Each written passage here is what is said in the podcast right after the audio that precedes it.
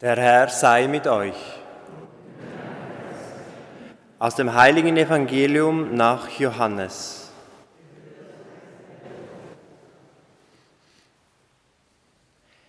Am ersten Tag der Woche kam Maria von Magdala frühmorgens, als es noch dunkel war, zum Grab und sah, dass der Stein vom Grab weggenommen war.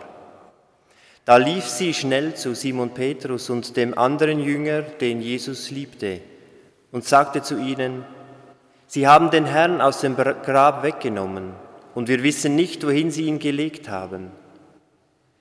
Da gingen Petrus und der andere Jünger hinaus und kamen zum Grab.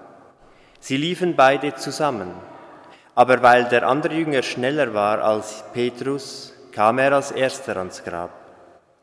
Er beugte sich vor und sah die Leinenbinden liegen, ging jedoch nicht hinein. Da kam auch Simon Petrus, der ihm gefolgt war, und ging in das Grab hinein. Er sah die Leinenbinden liegen und das Schweißtuch, das auf dem Haupt Jesu gelegen hatte. Es lag aber nicht bei den Leinenbinden, sondern zusammengebunden daneben an einer besonderen Stelle. Da gingen auch der andere Jünger, der als erster an das Grab gekommen war, hinein.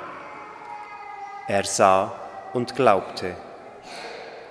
Denn sie hatten noch nicht die Schrift verstanden, dass er von den Toten auferstehen müsse. Dann kehrten die Jünger wieder nach Hause zurück. Maria aber stand draußen vor dem Grab und weinte. Während sie weinte, beugte sie sich in die Grabkammer hinein. Da sah sie zwei Engel in weißen Gewändern sitzen, den einen dort, wo der Kopf, den anderen, wo die Füße des Leichnams Jesu gelegen hatten. Diese sagten zu ihr, Frau, warum weinst du? Sie antwortete ihnen, Sie haben meinen Herrn weggenommen und ich weiß nicht, wohin Sie ihn gelegt haben. Als sie das gesagt hatte, wandte sie sich um und sah Jesus dastehen wusste aber nicht, dass es Jesus war. Jesus sagte zu ihr, Frau, warum weinst du? Wen suchst du?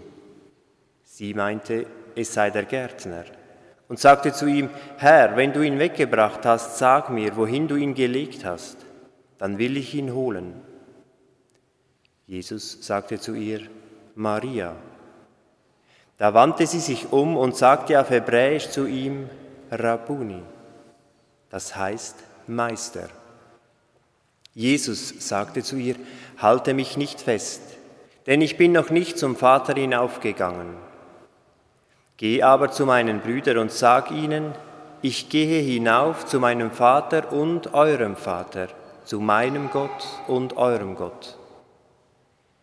Maria von Magdala kam zu den Jüngern und verkündete ihnen, ich habe den Herrn gesehen und sie berichtete, was er ihr gesagt hatte.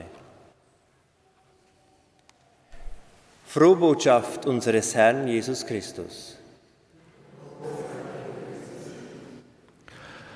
Halleluja, Halleluja, Halleluja.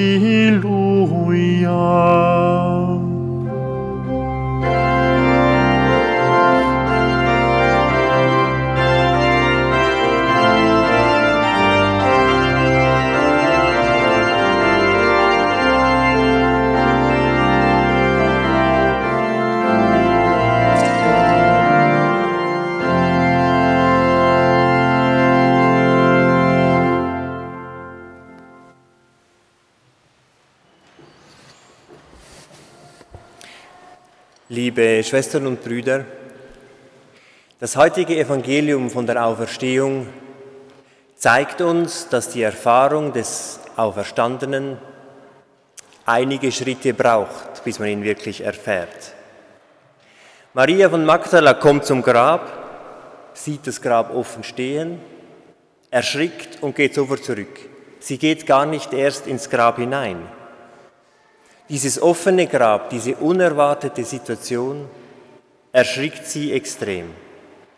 Und der so sehr Geliebte ist nicht nur tot, jetzt ist er auch noch weg. Er ist gestohlen. Das sind ihre ersten Gedanken.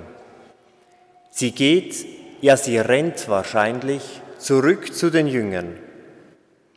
Als nun die beiden Jünger, Petrus und Johannes oder der Jünger, den Jesus liebt, zum Grab laufen, kommt es zu dieser eigenartigen Beschreibung. Da gingen Petrus und der andere Jünger hinaus, kamen zum Grab. Sie liefen beide zusammen. Aber weil der andere Jünger schneller war als Petrus, kam er als erster ans Grab. Warum schreibt der Evangelist das? Der schnellere Jünger kommt als erster ans Grab und schaut hinein. Aber auch er geht nicht ins Grab hinein.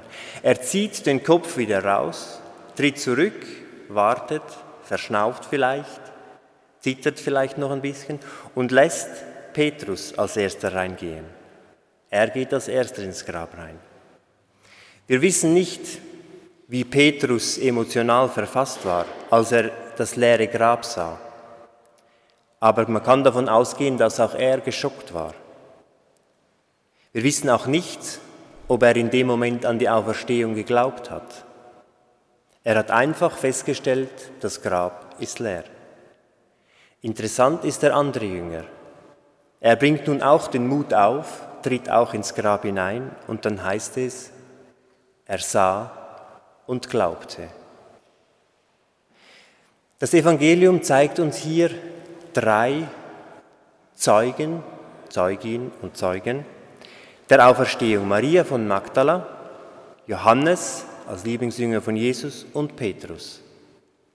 Diese drei Personen repräsentieren auch und man kann so sagen, wie drei Aspekte der Gemeinde Christi. Magdala, Maria ist die erste, die Erstzeugin. Petrus, als Vertreter des Amtes der Leitung, der als erster ins Grab hineingeht, kann man als Hauptzeuge nennen. Das kommt dann zum Ausdruck, da er als erster das Grab betritt.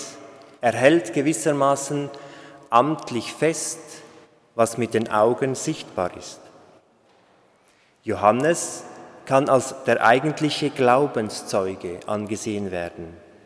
Er sah und glaubte. Johannes ist auch der Vertreter des unmittelbaren Kreises um Jesus herum, der auch in der Öffentlichkeit angesehen ist. Er tritt als Zeuge der Osterbotschaft auf und schließlich eben Maria von Magdala, die Erstzeugin. Sie ist Vertreterin derer, die den ganz anderen, unmittelbaren und neuen Umgang mit Jesus, mit den Menschen erlebt haben. Diese drei Personen oder diese drei Vertreter zeigen auch ganz unterschiedliche Reaktionen. Petrus nimmt wahr und kann nicht erklären. Er ist zwar der Erste, der reingeht und sieht, aber von der Reaktion her erstarrt oder staubtrocken. Er geht rein, nimmt wahr und geht wieder. Johannes sieht und glaubt. Auch wenn er den Schlüssel noch nicht hat, nämlich das Erlebnis des Auferstandenen selbst, das fehlt noch. Aber es ist doch schon mehr dran. Er sieht und glaubt. Maria von Magdala, sie sieht, glaubt und erlebt. Der Unterschied zu den Jüngern, sie verbringt mehr Zeit am Grab.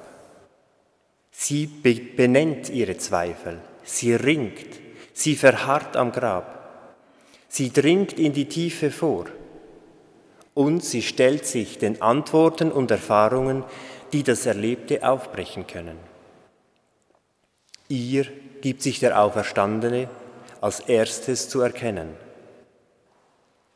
Um den Auferstandenen wirklich wahrzunehmen, braucht es dieses Verweilen vor Ort, das wirklich in Beziehung treten mit dem Ereignis, sich emotional berühren zu lassen, sich quasi durchkneten zu lassen und doch auch geistig wachsam zu sein.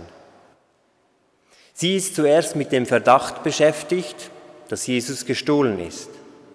obwohl die Jünger gesehen haben, dass das Schweißtuch schön zusammengebunden ist. Das würde ein Grabräuber wahrscheinlich nicht machen. Das ist schon ein Hinweis, dass er eben nicht weggenommen ist. Und dann meint sie, sie würde den Gärtner sehen. Sie sieht Christus noch nicht. Sie ist noch nicht wirklich mit ihm in Beziehung. Es braucht Zeit. Und erst als Christus den ihren eigenen Namen Maria ausspricht, da öffnen sich ihr die Augen. Es braucht Zeit und Aufmerksamkeit, um Christus in seiner neuen Gestalt wahrzunehmen, seine neue Art, mit den Menschen umzugehen, zu erkennen. Liebe Schwestern und Brüder, ich selbst konnte Jesus, so würde ich zumindest behaupten, vor allem im Noviziat in den Exerzitien erleben. Zumindest würde ich behaupten, dass es Christus war. Ich konnte ihn zwar nicht so sehen wie einen normalen Menschen, aber seine Präsenz war für mich spürbar. Ich wäre nicht hier, wenn ich nicht glauben würde, dass ich mit Christus in einer Beziehung sein kann. Doch das Entscheidende ist letztlich, glaube ich, nicht dieses Erleben von ihm, sondern der Glaube. Der Glaube, das Vertrauen, dass es diese Auferstehung gibt. Und dass auch wir, wie Paulus schreibt, mit Christus auferweckt sind. Wir haben Anteil an seiner Auferstehung. Und wir werden nun von ihm eingeladen, Verkünderinnen und Verkünder des unbesiegbaren Lebens zu sein. Und ich glaube, die Welt braucht diese Hoffnung und Zuversicht. Christus ist für uns Menschen auferstanden. Er ist in unser Menschsein hinein auferstanden. Wir feiern hier an Ostern die Auferstehung des Menschlichen, unsere Auferstehung. Und so ist jeder Christ, jede Christin eine frohe Botschaft für die Welt, denn wir stellen ein Evangelium der Hoffnung dar. Und gerade in der heutigen Zeit, glaube ich, ist es sehr wichtig. Ich möchte schließen mit Worten von dem neuen Churer Bischof von Josef Bonmain. Nach jeder Krise in der Geschichte ist die Menschheit mit neuem Elan, mit neu gewonnenen Erfahrungen, mit einer gestärkten Solidarität, mit gewagter Kreativität aufgebrochen und vorangegangen. Das soll auch nach der belastenden Pandemie der Fall sein, nicht zuletzt, weil das Leben des Auferstandenen unser Leben geworden ist. Amen.